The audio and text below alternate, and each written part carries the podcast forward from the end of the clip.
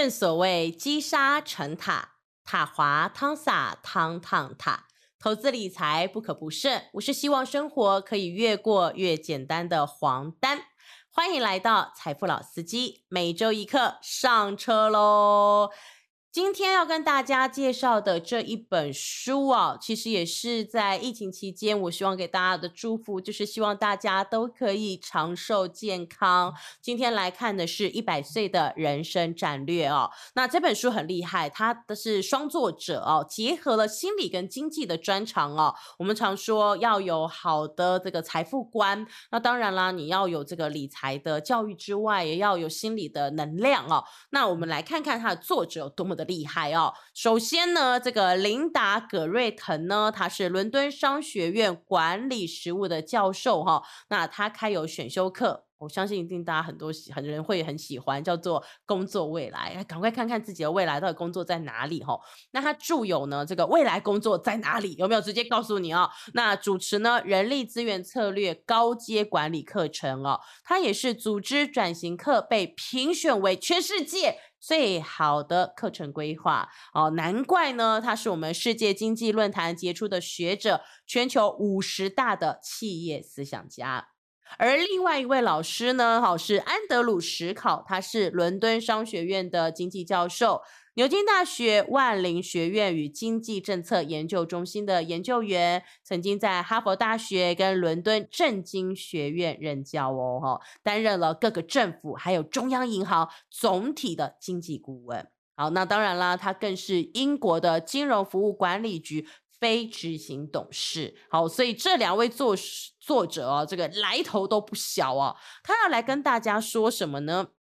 呃，翻开这一本书哦，首先我先被这个吸引到的是一句经典的名言哦，就是啊，他是这么说的。为正向思考者，能察于未见，感于无形，达于人所不能。翻译成人话哈，就是啊，真正厉害可以思考的人，就是可以在细微当中看到别人没有看办法看到的啊，这就是现在可以发财的人正在做的事情哦。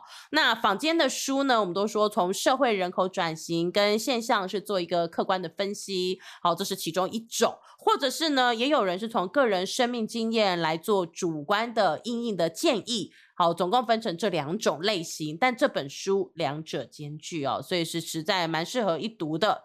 这本书一打开，嗯，就让我有点 shock。为什么？因为他问了我一个我不知道该怎么回答，也许大家可以帮我回答的问题哦，叫做长寿到底是礼物还是诅咒？呃，这个感觉。怎么会问这样的问题呢？你认为是诅咒还是礼物啊？好吧，他说啊，每一个人哈都必须要成为长寿专家的时代，终于来临了。好，那在这里呢，我们说。大家呢？如果你现在是二十岁，诶，你有五成的几率活超过一百岁。如果你现在呢是四十岁，那你有五成的几率可以活到九十五岁。如果你目前是六十岁，那你有五成的几率可以活到九十岁。只是啊，当我们每一个人都可以活到一百岁的时候，似乎还真的有那么一点点小小的担心，诶，你说是不是？好，比如说呢，呃，如果是现在七十岁的你，哦，也许会担心健康啦，哦，如果自己健康不好，会不会增加子女的负担，或者是年金不足，好东省西省，根本没有办法好好享受所谓的退休生活嘛。好，那如果现在是四十五岁的你，我们会担心什么呢？嗯，就业市场波动有点大，诶，尤其又受到疫情的影响，自己会不会被取代啊？哎，等到六十五岁退休，钱会不会不够花呢？嗯，等到我的孩子可以成年了，他是不是就可以经济独立了呢？哦，这些都是问题。好，那如果是现在十八岁的你，就无忧无虑了吗？哎，有些大人会说是对不对？可是十八岁的你一定不这么想吧？你会担心什么呢？嗯，其实有的时候你会害怕钱是不是存不够，是不是一辈子都没有办法退休呢？哦，尤其是看到越来越多这个理财的教育的书，会告诉你未来的世界好多东西都嗯很便宜，甚至网络上有好多东西都免费。那我们要赚什么呢？我们要怎么赚钱呢？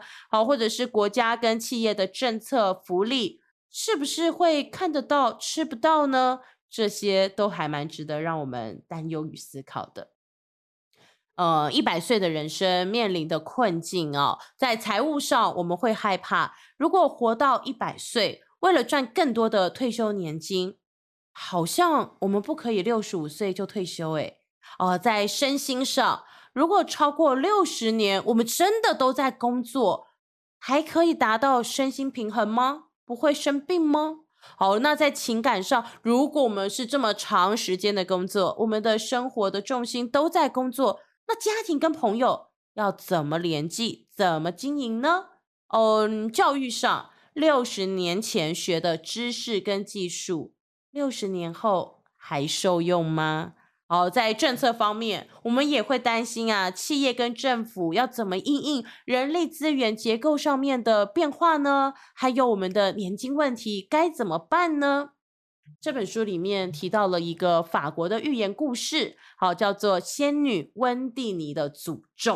哦，这个是什么样的诅咒呢？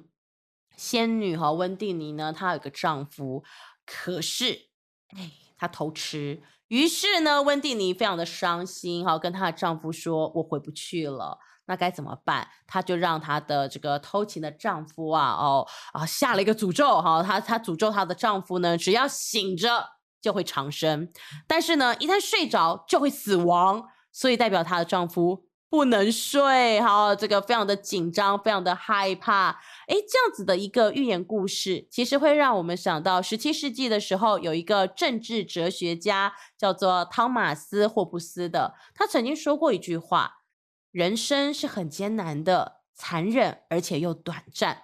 嗯，不过有一种事比那种人生更糟。就是艰难、残忍又活很久的人生啊！长寿带来的诅咒，似乎让我们从这两个故事当中哦，就觉得是永无止境的工作，好无聊哦，好耗弱我们的精神哦，好怕好多好的机会就这样错失掉哦啊！最后我们会不会只是在呃贫困还有悔恨当中结束了我们的老年生活呢？如果我们活到了一百岁，每个月存下大约百分之十的收入，算一算，嗯，如果我们要靠单纯的退休金啊来过生活，那我们几岁可以退休啊？好像要等到八十岁，哇，这样想一想，真的是很恐怖诶不过没有关系，这本书呢，哈是要给我们一个祝福啦，所以他告诉我们，解决长寿恐惧的生活模式。就是我们要记得重新开启自己多重阶段式的人生。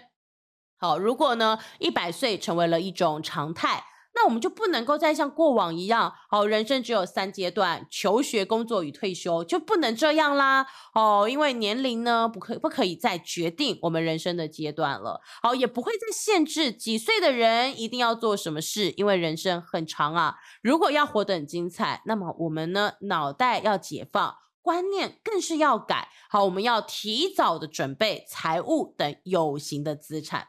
所以呢，我们必须要这个累积生产、累积活力，还有累积我们源源不绝的创意，让我们随时随地都可以归零转型。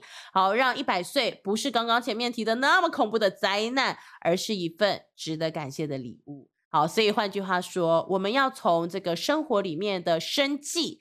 哦，变得更加的懂得生活，最终来看看我们整体的生命。好，所以在这里面，我们需要准备很多东西哦，要统统放进你的行囊当中。有哪些东西是要准备的呢？退休金啦，健康啦，人际关系，还有呃创意的知识，当然还有休闲娱乐。好，那在这本书里面哦，作者呢是用了七十六岁的杰克、五十岁的吉米、二十三岁的珍，好，这三位呢不同的年代。的人，他们的工作、他们的所得、他们的健康，好会出现什么样的变化，来带领我们看我们未来该怎么办。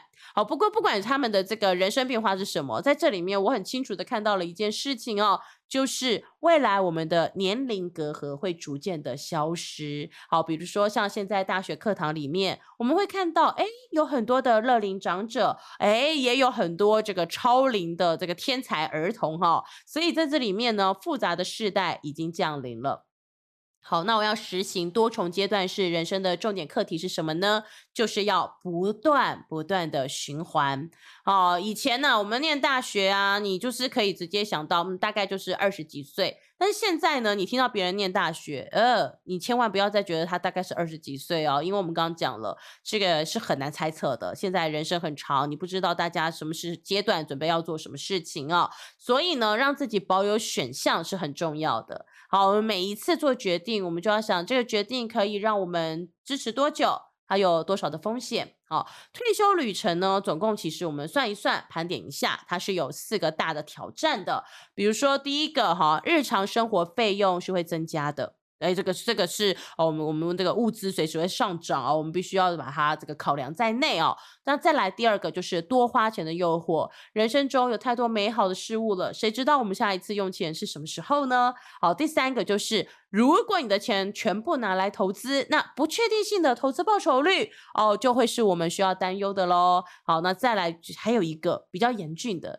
就是虽然我存了一大笔钱，呃，可是我真的活得有点久诶，超过了退休的预算。好，那这几个都是我们讲退休之后我们比较大的担忧跟考量。所以呀。其实呢，在退休前十年到退休后五年这段时间是非常非常非常重要的，可以说是一个退休的警戒区。好，在这个关键的时期哦，退休前十年到退休后五年，我们要怎么样来观看我们的这个呃退休的情境，是不是真的准备好了，然后也能够好好的适应了呢？好，在这里面我们要把规律的累积资产。转换成源源不绝的退休收入。